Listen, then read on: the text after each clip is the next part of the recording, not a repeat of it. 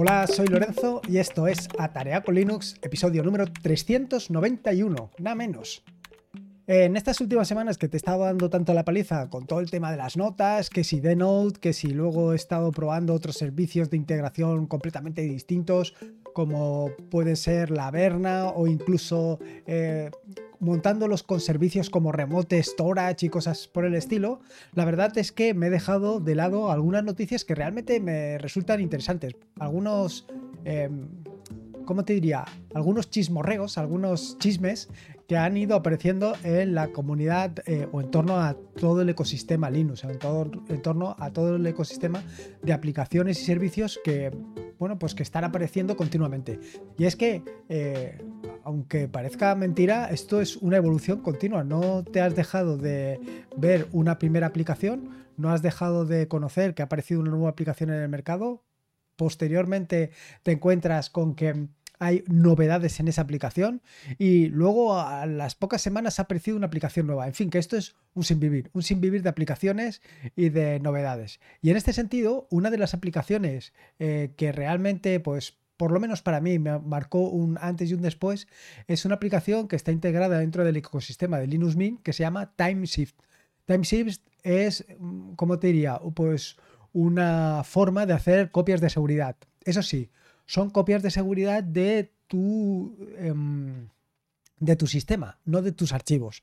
En este sentido, para este tipo de aplicaciones puedes encontrar cosas parecidas como System Remote en Windows o Time Machine en MacOS. Si lo que quieres es realizar copias de seguridad mm, en tu propio equipo, pues tienes que recurrir quiero decir, en tu propio equipo, no, más bien de tus propios servicios, tienes que recurrir a de tus propios servicios, de tus propios documentos, de tu propia información, quiero decir, eh, tienes que recurrir a herramientas mm, que están muy pensadas en ese sentido, eh, como puede ser, por ejemplo, Back in Time.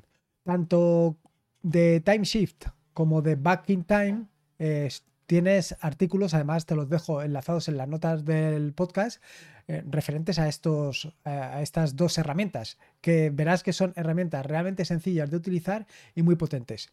Eh, la cuestión, y esto es precisamente por lo que te traigo a este episodio del podcast, es que TimeShift, el desarrollador de TimeShift, decidió hace relativamente poco pues discontinuar eh, el proyecto. Y fue la gente de Linux Mint, el equipo de desarrollo de Linux Mint, los que pues, eh, se pusieron en contacto con Tony George, que es eh, el desarrollador inicial de TimeShift, y le dijeron, pues le propusieron eh, básicamente encargarse ellos del mantenimiento y desarrollo de TimeShift. como sabrás, TimeShift forma parte, y ya te lo he comentado anteriormente, de las aplicaciones o las herramientas fundamentales de eh, Linux Mint.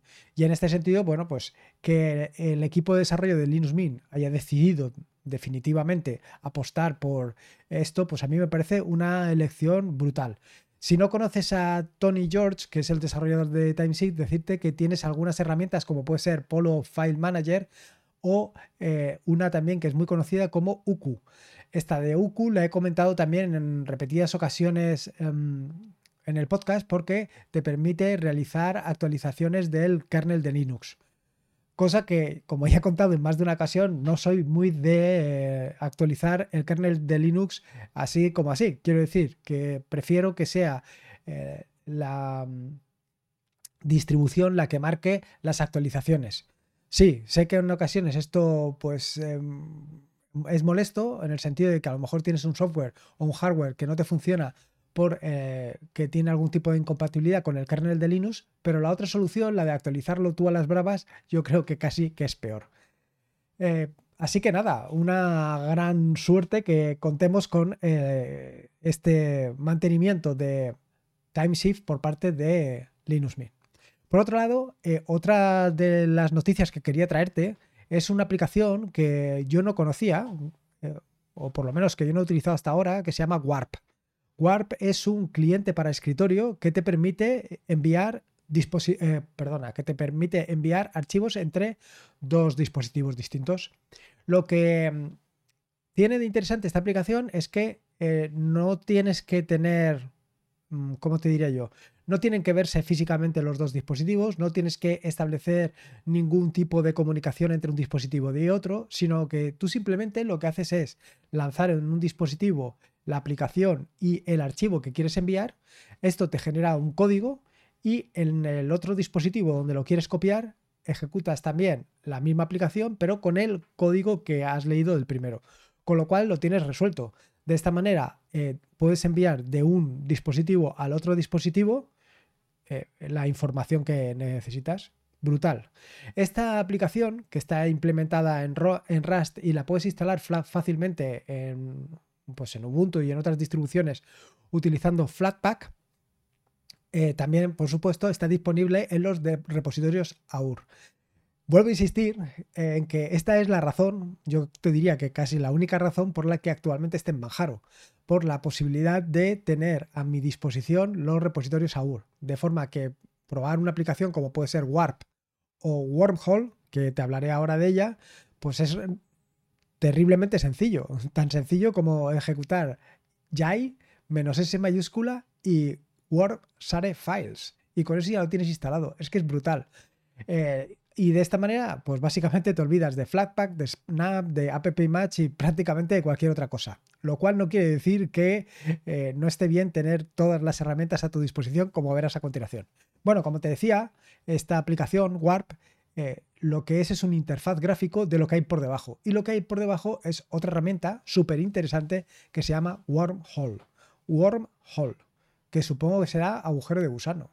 Bueno, pues Wormhole es una, Wormhole es una aplicación que lo que te permite hacer es exactamente lo que te he contado hasta el momento, es decir, es la versión para terminal de la aplicación que te he contado, de Warp.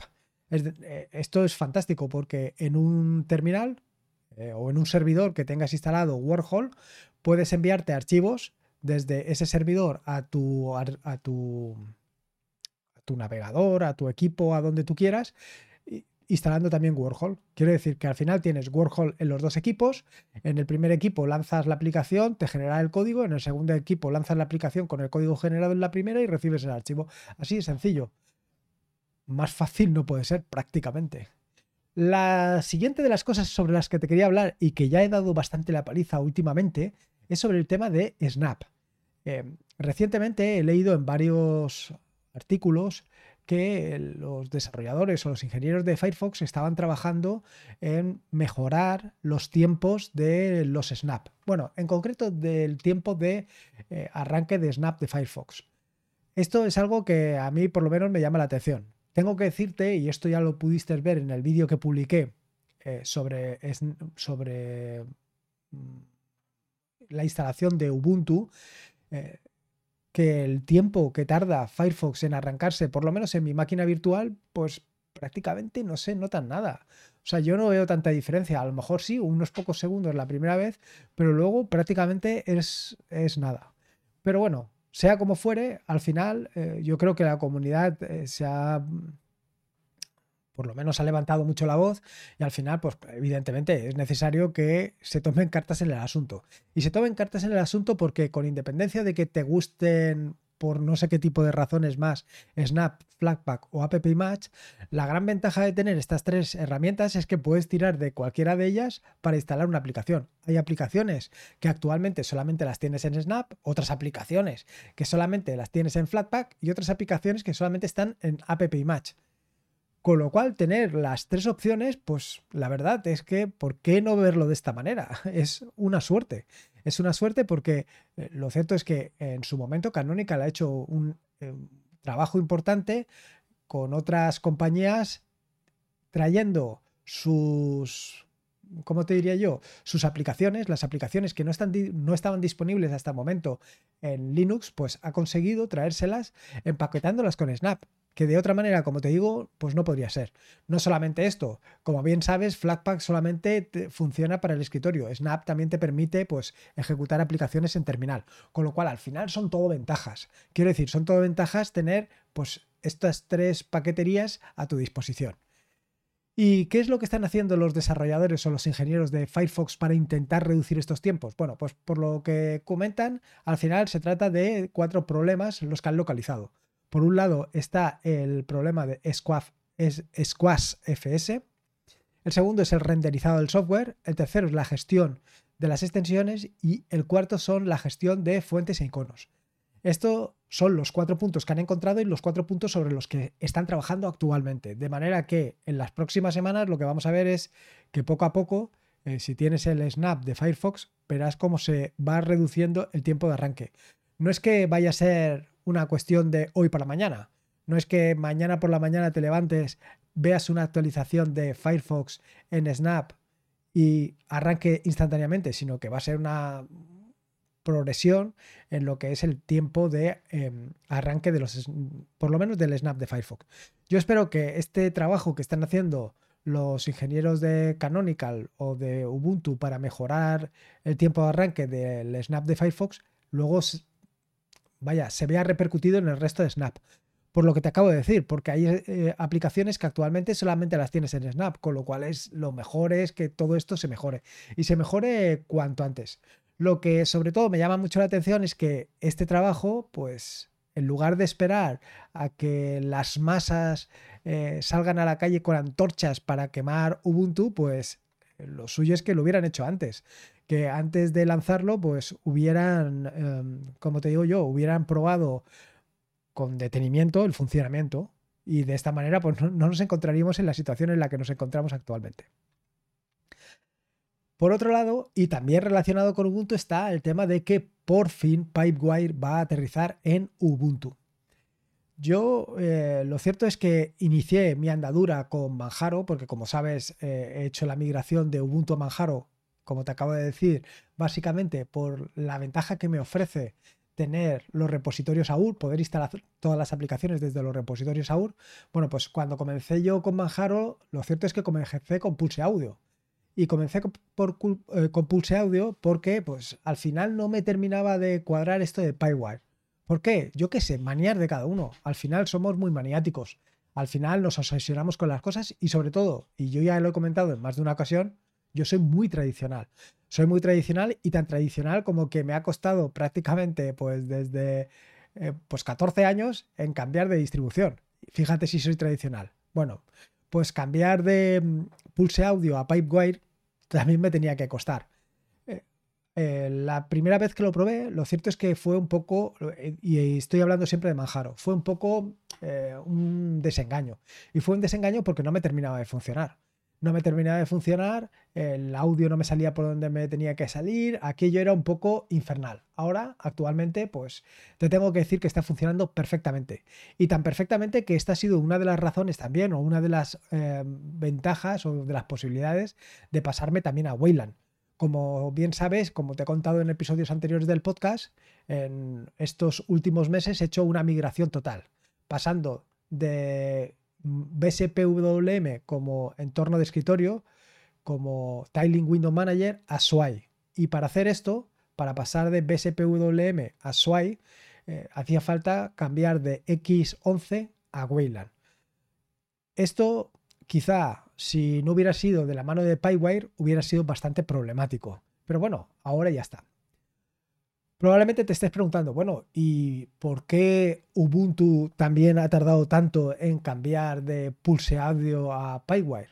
Lo cierto es que actualmente en la versión 22.04 eh, está instalado PyWire. Lo que pasa es que no se utiliza para el tema de audio. Se utiliza, creo recordar, que única y exclusivamente para el tema de vídeo en el caso de que tu sesión sea vía Wayland. Y tiene todo el sentido del mundo. Quiero decir, tiene todo el sentido del mundo que mm, Ubuntu espere o por lo menos eh, vea cómo se desarrolla en una, eh, ¿cómo te diría? En una versión intermedia, vea cómo se desarrolla el funcionamiento de Pipewire antes de lanzarse a darle soporte durante cinco años a algo que pues sea un fracaso. Recuerdo actualmente, o sea, recuerdo, yo creo que fue en el 2017 cuando probé por primera vez Wayland eh, aquello no funcionaba bien. Al final tuve que hacer la migración, tuve que hacer una marcha atrás y volver a X11. Y bueno, eh, imagínate que eso que se implementó en una versión intermedia se hubiera implementado en una versión definitiva, en una versión de largo soporte, de una LTS. ¿Qué hubiera sucedido? pues hubiera sucedido que hubieran tenido que intentar darle soporte durante cinco años. Algo que, bueno, pues, pues yo no termino de ver. Yo creo que el paso que han hecho es el paso adecuado. Es decir, primero lo pones, lo pruebas en una eh, intermedia, ves que efectivamente se comporta bien, que todos los, errores y los bugs que hay actualmente pues están básicamente eh, solventados y una vez tienes eh, todo eso hecho, pues es el momento de en la siguiente LTS, que será ya la 2404, ponerlo y ya quemas todos los barcos. Eh, y exactamente igual como han hecho más o menos con Wayland. Con Wayland eh, se han esperado a tener o a implementarlo en una LTS pues hasta ahora. Recuerda que te acabo de decir que estábamos hablando de la 17 y hemos pasado 5 años hasta que definitivamente se han... Em, vaya, se han eh, puesto las botas y lo han implementado en una LTS. Y supongo que de aquí en adelante irá siempre de caja, porque bueno, yo creo que es una solución muy buena. Y supongo que con Pipewire también harán lo mismo. La cuestión es que me parece que son dos movimientos muy interesantes y no solamente me parecen dos movimientos muy interesantes, me refiero tanto a Wayland como a, a, Pipewire. Son dos movimientos muy interesantes porque yo creo que, y esto demuestra que hay mucho movimiento, que hay mucha efervescencia en el mundillo, con lo cual pues estamos en el buen camino. Y lo último de lo que te quería hablar es una aplicación que me he encontrado, que es una aplicación realmente interesante y que eh, la verdad es, no la he utilizado hasta el momento, la he estado probando, he estado jugueteando con ella, pero es una herramienta que cumple con algunas de las características que estaba buscando y que otras aplicaciones no han sabido resolver, por lo menos desde mi punto de vista. Se trata de Escribano. Escribano es una aplicación que lo que te permite es anotar. Mm, otra vez, ya estamos otra vez con el tema de las notas. No, no, tranquilo, tranquilo. Digo, se trata de anotar, pero en tema manuscrito. Es decir, que puedes realizar anotaciones eh, como si fueran a mano. Básicamente, lo suyo es tener una tableta gráfica y con esa tableta gráfica dibujar. Bueno, pues eso es precisamente lo que te permite Escribano. Te permite, te da una serie de herramientas para hacer todo este tipo de cosas. Eh, no sé si lo conocerás, pero si no lo conoces, también te lo dejo en las notas del podcast, una herramienta que se llama Journal, que lo que te permite es anotar PDFs. Bueno, te permite dibujar y realizar anotaciones. Bueno, pues Escribano es precisamente el sustituto o el reemplazo de Journal. A mí Journal, pues, mm, ¿cómo te diría? Tengo ahí eh, sentimientos encontrados, porque me parece una herramienta que está muy bien, pero con un entorno de gráfico que la, como, la desdibuja un poco. Sin embargo, Escribano está bien hecha. El, eh, ¿cómo te diría? El gusto estético, la forma, el funcionamiento, funciona muy bien. Y la verdad es que yo creo que para realizar anotaciones es espectacular, es espectacular. Pero eso sí, yo te recomendaría desde luego una tableta gráfica. En su momento, lo cierto es que tuve una tableta gráfica y estuve trabajando con ella. Bueno, estuve haciendo tonterías con ella porque te tengo que confesar que yo habilidades eh, para esto del dibujo a mano alzada no es que sea excesivamente hábil, ¿qué te quieres que te diga? Pero bueno, hay gente que sí, hay gente que es muy hábil y, yo creo que una herramienta como esta le va a venir fantástica. Como te digo, es una herramienta excelente. Eh, tiene algunas características que yo creo que son muy interesantes. La primera es las dimensiones. El tamaño del, ¿cómo te diría? Del panel sobre el que dibujas, del panel sobre el que realizas las anotaciones, es en anchura delimitado, delimitado por el ancho que tú digas, es decir, puede ser una 4 o una 3, pero lo que es ilimitado es en alto. Esto es algo que me ha gustado muchísimo porque en otras herramientas lo que me he encontrado es que el panel sobre el que dibujas, el canvas, es ilimitado en todas las dimensiones, claro que esto te descuadra bastante. Y te descuadra bastante porque primero no sabes exactamente eh, no tienes una relación de dimensiones de lo que estás haciendo, a lo mejor estás, crees que estás haciendo una línea muy pequeña y la línea se ha salido completamente de tu, de tu hoja de trabajo, con lo cual es un poco infernal. Y luego, por otro lado, a la hora de imprimirlo, pues, o a la hora de convertirlo en un PDF, pues eh, es realmente complejo, porque ¿cómo lo haces? Si lo que has hecho ha sido ocupar eh, tres a 4 en paralelo y uno y dos en la siguiente en vertical y uno un poquito más abajo. Pues eso es prácticamente imposible combinar. Sin embargo, con esta solución, pues lo tienes perfecto, porque si estás utilizando A4, van a ser todos los A4 uno debajo de otro. Y además están divididos, con lo cual sabes los límites por arriba y por abajo. Por otro lado, tiene cuatro fondos de pantalla completamente diferentes. Puedes realizar y ajustar los dibujos que estás haciendo a una rejilla, de manera que si lo que quieres hacer son trazos rectos, pues es fantástico porque tienes que ir de punto a punto o de nodo a nodo de una manera relativamente sencilla.